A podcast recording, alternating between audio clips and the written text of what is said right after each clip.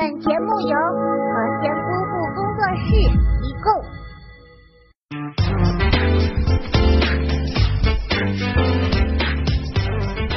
Hello，大家好，我是包大人。我知道大家都非常的想念姑父，那我就把它放出来跟大家说说话吧。嗨，父老乡亲们，有没有想我呀？最近我不幸感冒了，所以要跟大家分别一段时间。包大人也是我们节目之后的主持人之一，还望大家多多支持啊，么么哒。总之，我们都在努力给你带来最好的视频。不说了，医生要给我在屁屁上打针了。其实一开始让我当主持人，我也是拒绝的，毕竟我只是一个学会计的。但是在我们工作室，能把普通话说顺溜的只有三个人，一个是包大人，一个是包租婆，另外一个就是包小姐。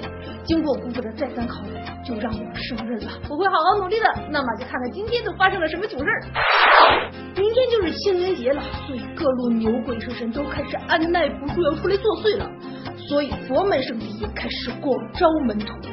近日，广东韶关千年寺庙东华禅寺的一则招聘广告以轻应用的方式发布，在微信朋友圈中迅速火了。发布五天后，这则广告被点击一百多万次，寺庙也收到了全球超过四千份的简历，堪称是史上最牛的寺庙招聘广告。这寺庙招工都招到微信朋友圈里来了，这是不是就意味着以后我要是给佛祖烧香火钱，直接给他充 Q 币就行？想想觉得还是真方便呢。清明节马上到了，虽然这清明假期跟双休日又蛋疼的撞在一起，不过好歹多出一天休息时间。那就说说你清明节的打算吧，赶紧在评论区互动留言，幸运的网友会得到我们节目组提供的奖品一份。广州的寺庙是让我脑洞大开，而浙江的足疗店小姐也是分分钟颠覆我的人生观。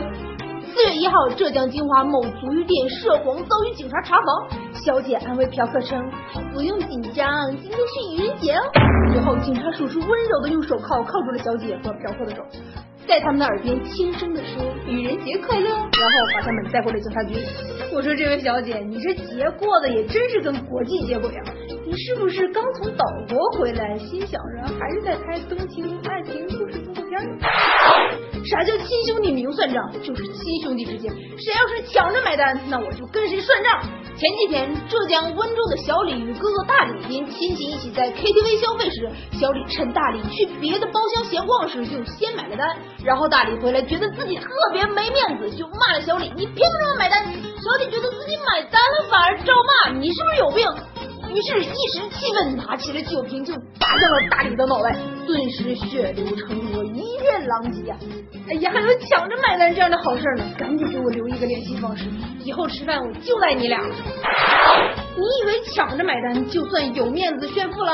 更烧钱的还得看下面这位小哥。四月二号，北京青年报内页的四个版竟然是一封某男给女友的示爱信，而且还是英文的。四版大广告，整整四个版本呢。据说花费了六位数的广告费，只因为惹怒了女朋友，女朋友不高兴了，所以他去澄清道歉。果然有钱就是任性。你说你有这钱干点啥不好？万一你女朋友不看报呢？你这钱是不是白花了？你是不是虎？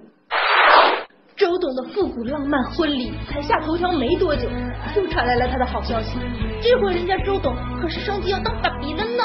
就在昨天凌晨左右，天王周杰伦在脸书上抛出了爱妻昆凌的怀孕照，并把球塞进衣服里，搞笑的学着昆凌的肚子，并说：“我们来看谁比较会带球走步哦。”这才是真正的高手好吗？秀恩爱秀到各大娱乐板块的头条，吓得我赶紧跑到汪峰的微博下面看看，他是不是又宣布了什么大事？可是问题来了，这周杰伦和昆凌的孩子应该叫什么呢？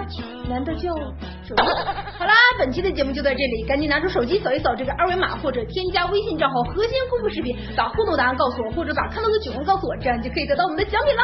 囧一箩筐，每天更新，明天见。